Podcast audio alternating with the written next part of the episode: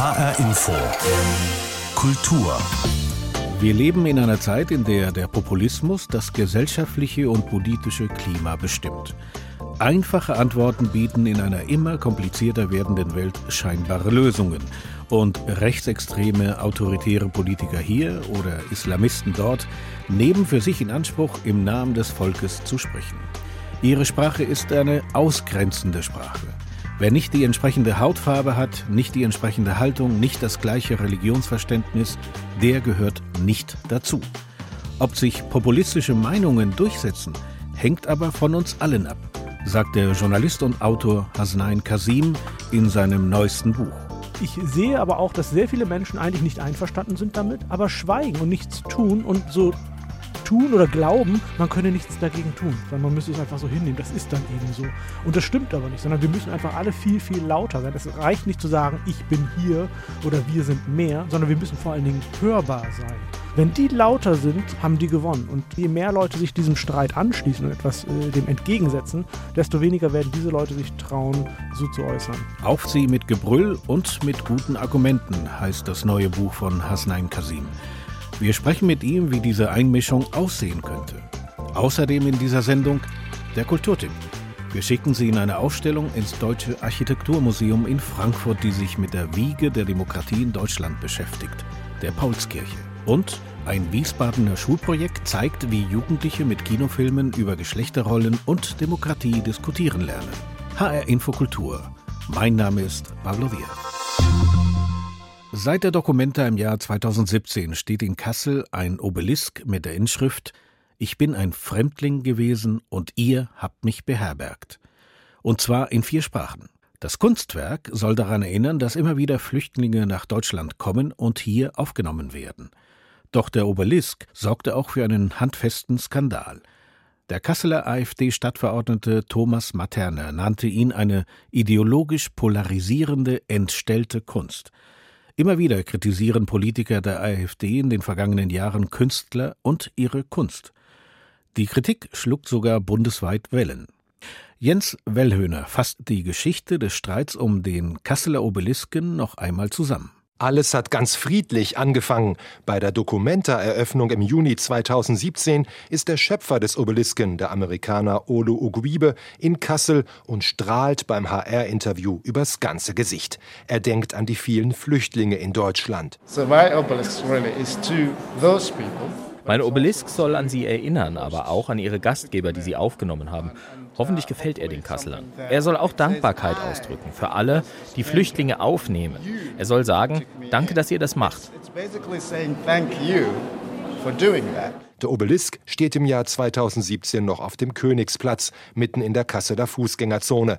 Turmhoch ragt er dort auf, ein Stein des Anstoßes für den AfD-Stadtverordneten Thomas Materna. Im Kulturausschuss wettert er gegen das Dokumenta-Kunstwerk und nennt es eine entstellende Kunst, so sagte es später. Viele Zuhörer meinen allerdings, Materna habe entstellte Kunst gesagt. Sie sehen darin eine ganz offene Anspielung an den Nazi-Ausdruck entartete Kunst. Die Empörung ist groß. Führt die AfD einen Feldzug gegen die Dokumenta, vielleicht gegen die Kunst an sich?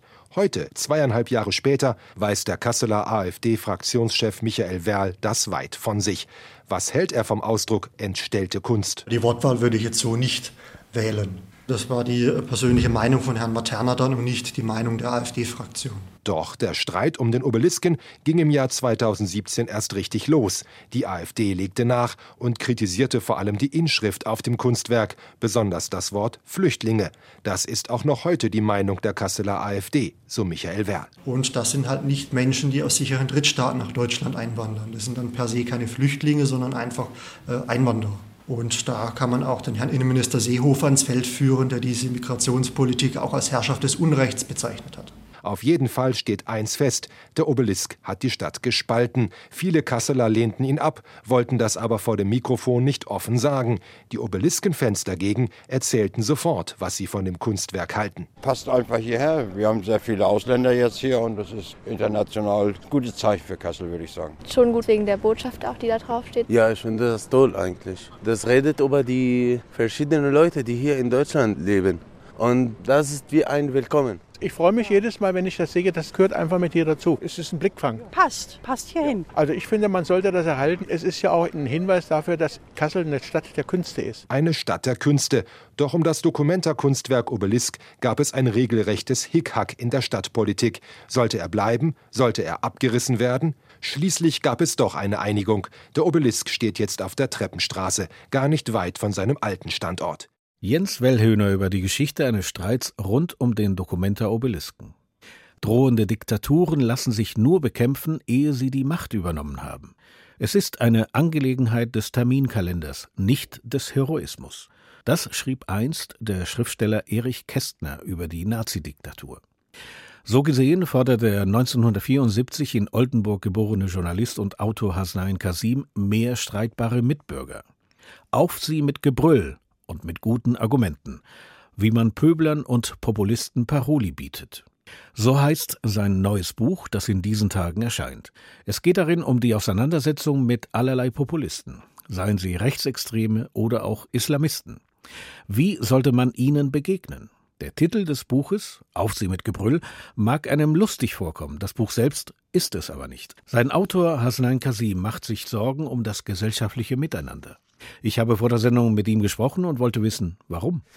Naja, ich mache mir deswegen Sorgen, weil ich sehe, dass Autokraten mit extremistischen Ansichten mehr und mehr an Einfluss gewinnen. Nicht nur in Deutschland, sondern weltweit. Ja? Also von Duterte in, auf den Philippinen, über Modi in Indien, Erdogan in der Türkei, Bolsonaro Brasilien, Trump USA und so weiter. In Europa ganz viele. Und ich sehe aber auch, dass sehr viele Menschen eigentlich nicht einverstanden sind damit, aber schweigen und nichts tun und so tun oder glauben, man könne nichts dagegen tun, sondern man müsste es einfach so hinnehmen. Das ist dann eben so.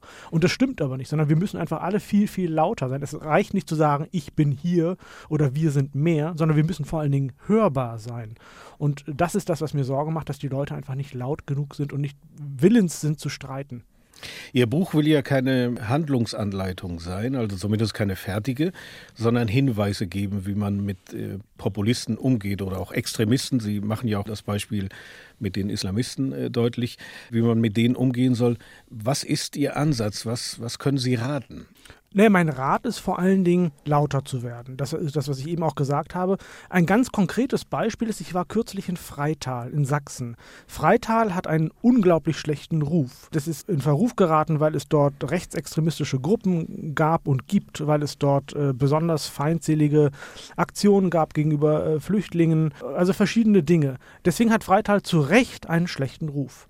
Ich war jetzt kürzlich dort und stelle fest, da sind wahnsinnig viele nette Menschen. Ich war nicht überrascht, es war mir völlig klar, dass das so ist. Mhm. Aber da sah ich sie noch einmal und die sagten, ja, wir fühlen uns von euch allen irgendwie im Stich gelassen und wir sind doch da und engagieren uns und wir sind eigentlich in Wahrheit auch die Mehrheit und so schlecht ist Freital gar nicht und so. Und dann habe ich gesagt, ja, das mag sein, aber ihr seid viel zu leise und man nimmt euch nicht wahr. Und es reicht, wenn es eine Minderheit ist. Es ist übrigens eine große Minderheit, das ist nicht jetzt so wirklich, ist keine vernachlässigbare. Aber selbst wenn es eine kleine Minderheit wäre, wenn die lauter sind, haben die gewonnen. Und deswegen muss man auch bei Islamisten, man muss widersprechen. Und das kostet aber schon Mut, sehe ich mittlerweile. Ich halte mich gar nicht für sehr mutig, aber ich sehe ein, ja, es kostet Mut, weil es Gefahren birgt, wenn man gegen Islamisten etwas sagt, wenn man gegen Rechtsextremisten was sagt. Man bekommt Morddrohungen, man bekommt Beschimpfungen. Aber je mehr wir das tun, je mehr Leute sich diesem Streit anschließen und etwas äh, dem entgegensetzen, desto weniger werden diese Leute sich trauen, so zu äußern.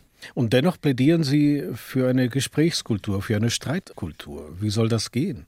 wir brauchen ja Streit alleine deshalb, weil eine Demokratie nur so funktioniert. Also eine Demokratie ist ja ein Wettstreit um die besten Ideen und dann stimmt man darüber ab. Um die besten Ideen, die besten Lösungen, also brauchen wir Streit. Das Problem ist, immer mehr Menschen, habe ich den Eindruck, verweigern sich diesem Streit. Sie sind nicht bereit zuzuhören, sie sind nicht bereit von ihrer eigenen Meinung abzurücken, sie sind nicht bereit auf Fakten einzugehen und sich anzuhören, sondern alles, was ihnen nicht in den Kram passt, ist dann Fake News. Äh, sie haben ihre alternativen Wahrheiten und Nachrichten. Das gibt es aber nicht. Das ist alles Unsinn.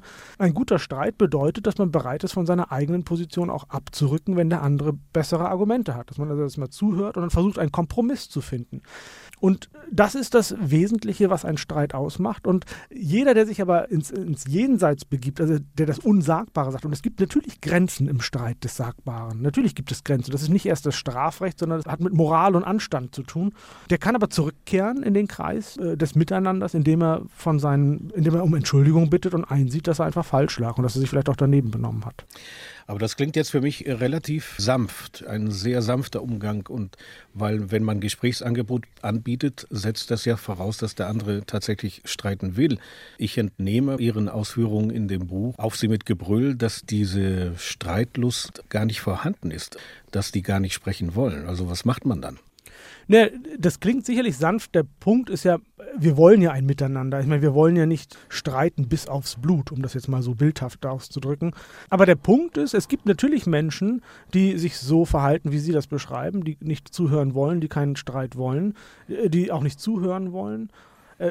Da ist die Konsequenz tatsächlich, dass man sie dann ausgrenzen muss, dass man sie sozial ächten muss. Wer wissend, jetzt im, für das Beispiel Deutschland, wer wissend äh, Neonazis ins Amt wählt und ihnen den Weg an die Macht ebnet, der muss eben auch äh, zur Verantwortung gezogen werden dafür. Also wenn er sich damit brüstet, wir haben geheime Wahlen, das ist gut so, aber wer damit, sich damit brüstet, solche Leute, die also die Ausländer am besten an der Grenze abknallen wollen, so schreiben die Leute, ja, das sind ja mhm. deren Worte, wer sich so äußert, der grenzt sich selber aus und äh, muss eben damit leben, dass er eben nicht mehr eingeladen eingeladen wird, dass er äh, nicht mehr in bestimmten Restaurants verkehren darf. Ich halte das für völlig richtig, wenn Restaurantbesitzerinnen und Besitzer sagen, wir wollen hier keine Höckes in unserem Raum haben. Das ist deren Hausrecht und äh, das ist so. Jetzt wird mir wiederum vorgeworfen, da verhalten sie sich ja genauso wie die Nazis selbst. Sie grenzen aus. Ja, damals hieß es, kauft nicht bei Juden. Jetzt ist es so, jetzt äh, darf man mit AfD-Leuten nicht mehr verkehren. Naja, das ist ein Paradoxon, das äh, Karl Popper schon beschrieben hat. Ja, aber für Intolerante. Ja. Genau, der Philosoph Karl Poppermann. Also keine Toleranz für Intolerante. Das ist ein Paradoxon, weil ich meine, ich bin für Toleranz, bin aber intolerant gegenüber Intoleranten. Aber nur so funktioniert es. Sonst haben wir wieder eine Situation wie 1933 und die wollen wir beileibe nicht. Noch sind diese Pöbler eine Minderheit. Eine Minderheit, ja. Mhm. Wenn die zur Mehrheit werden, was macht man dann? Also ich kann Ihnen da äh, eine ganz klare Antwort zu sagen. Mir sagen ja viele Leute, sie, wär, sie fänden das so toll, dass ich mich äh, traue, das zu tun. Ich höre von vielen Menschen, die wie ich Wurzeln in fremden Ländern haben, sie fänden es toll, dass ich weil ich die Sprache gut kann und dass ich, das, dass ich Spaß daran habe am Streiten, dass ich das tue für sie und sie sehen in mir ein Vorbild oder in eine Stimme. Das ehrt mich, freut mich, aber ich halte mich nicht für sonderlich mutig. Ich mache das in der Tat schon mit einer gewissen Leidenschaft. Ich will nicht sagen Freude, weil Spaß macht so etwas gewiss nicht. Mir wäre es lieber, ich müsste mich nicht mit solchen Leuten herumschlagen, verbal. Aber ich tue das. Aber es gibt einen Punkt, eine Grenze, und das ist, wenn die AfD in Deutschland mitregiert. Wenn die AfD je an die Regierung kommt, bin ich weg. Und ich weiß, dass wenn ich das jetzt sage, viele Leute sagen, wenn äh, gerade die AfD nah sind, na toll, das ist ja mal ein Ziel, das ist eine Motivation, bitte. Also man kann gerne so, äh, das, so denken. Ich werde mich da nicht vertrieben fühlen, sondern das ist meine freie Entscheidung. Denn das ist dann eine Entscheidung, wo, wo wirklich die Wählerschaft das Wir aufkündigt. Dann ist ganz klar, ich bin nicht mehr Teil des Wirs und dann bin ich weg. Und dann wünsche ich allen, die hier bleiben, viel Spaß, viel Freude mit diesen Leuten, aber ohne mich. Auf sie mit Gebrüll und mit guten Argumenten, wie man Pöblern und Populisten Paroli bietet. Das neue Buch des Journalisten und Autors Hasnain Kasim. Das Buch erscheint dieser Tage im Penguin Verlag. Herr Kasim, ich danke Ihnen für das Gespräch. Vielen herzlichen Dank. Die Szenen, die Künstler, die Macher, die Kultur in HR Info. Wenn wir im Kino lachen oder weinen, identifizieren wir uns mit den Filmfiguren, schlüpfen in ihre Haut.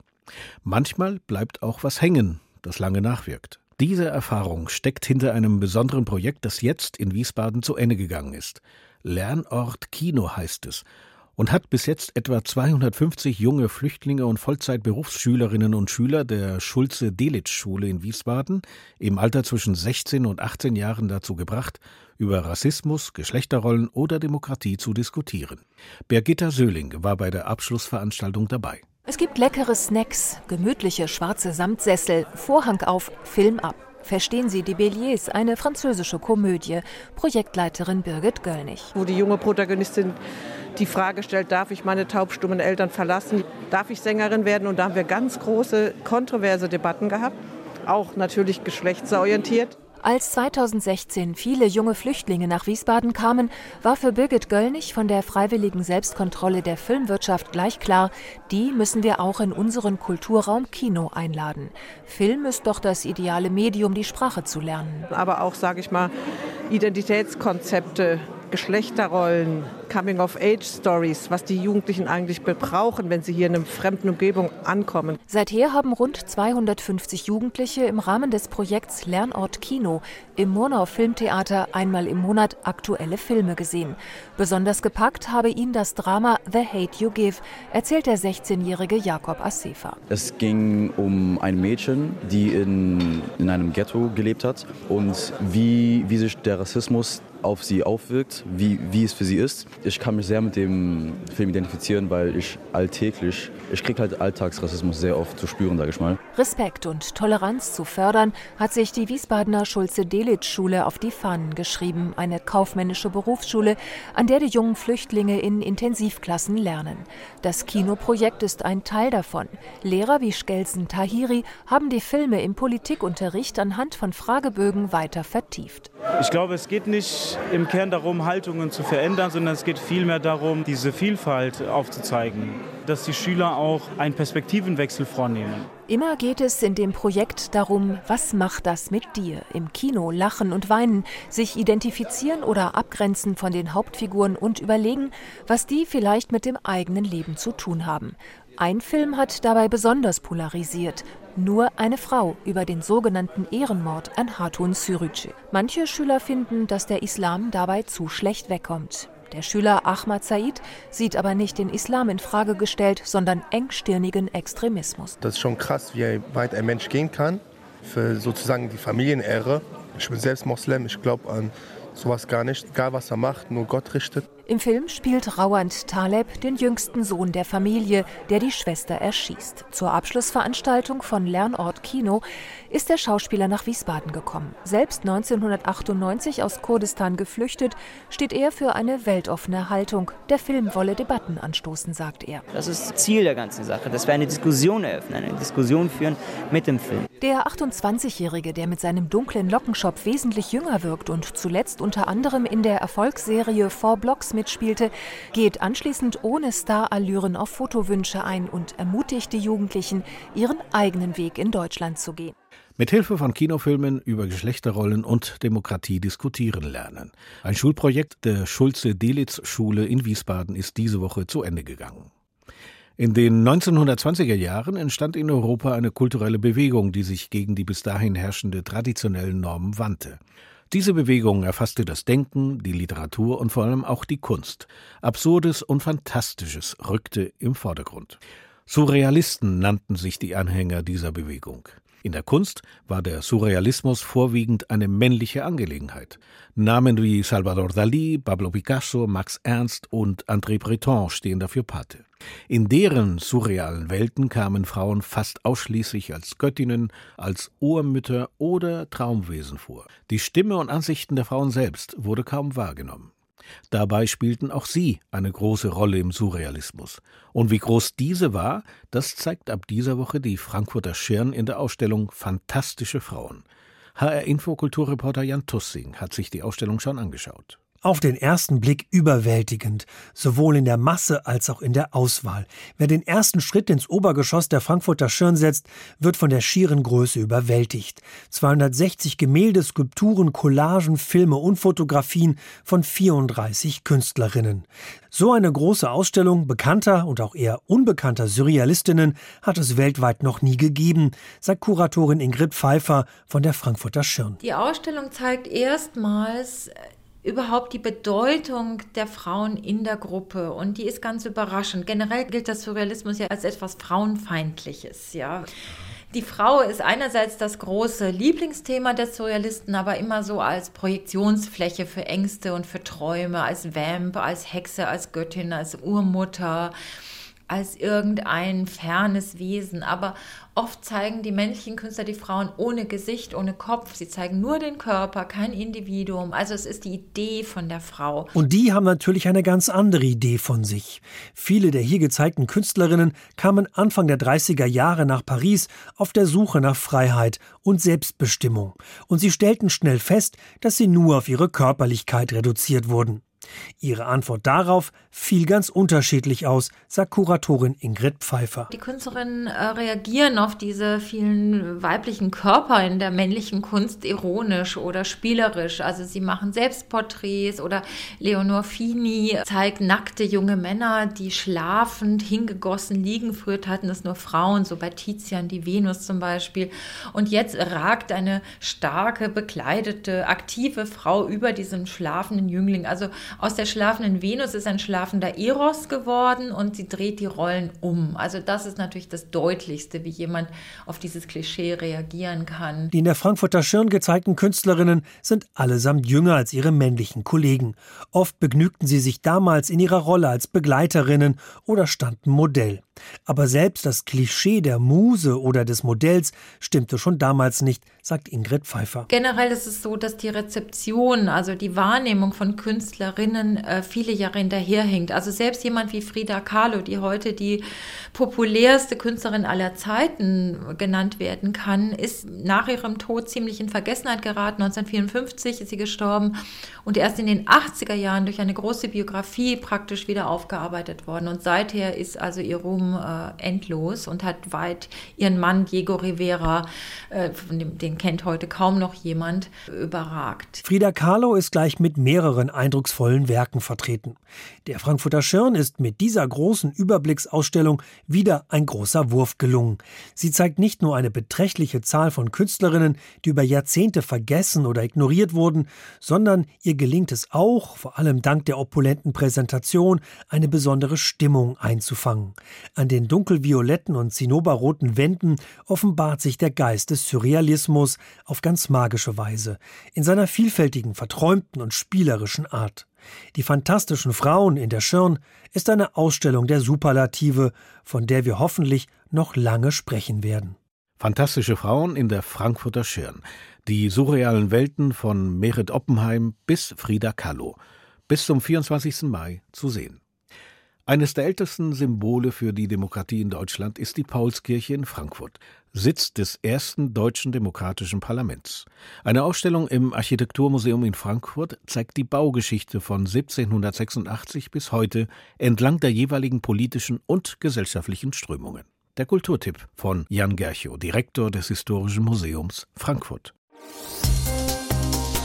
HR Info Kulturtipp die Kuratoren des Architekturmuseums zeigen sowohl die Vorgeschichte dieses Baus im späten 18. Jahrhundert, 1786 wurde sie ja geplant und beschlossen und der Bau begann 1833 erst wurde sie fertig mit zahlreichen Veränderungen, wurde dann 1848 für kurze Zeit als Ort des ersten deutschen Nationalparlaments genutzt, wurde dann wieder Kirche und ist 1944 zerbombt worden. Und dann eben, das ist der Fokus der Ausstellung, ging es darum, wie wird die Kirche wieder aufgebaut.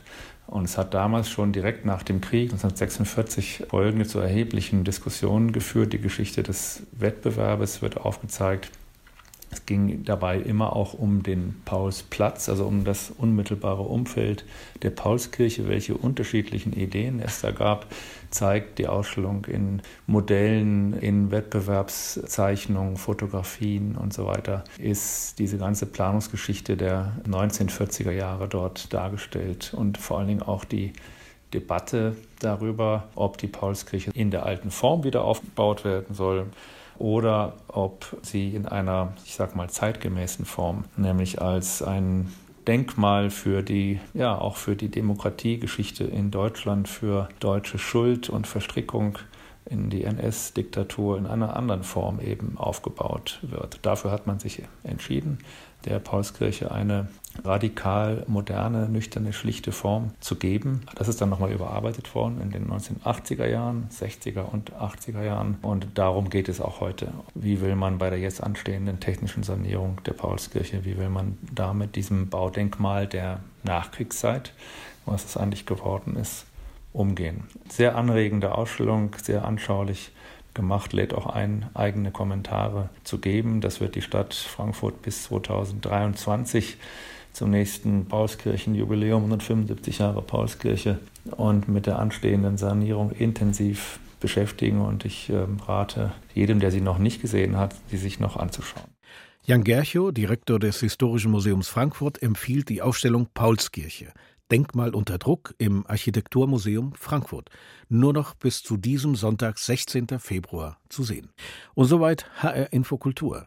Die Sendung als Podcast finden Sie online auf hrinforadio.de und auch in der ARD Audiothek. Mein Name ist Pablo Diaz.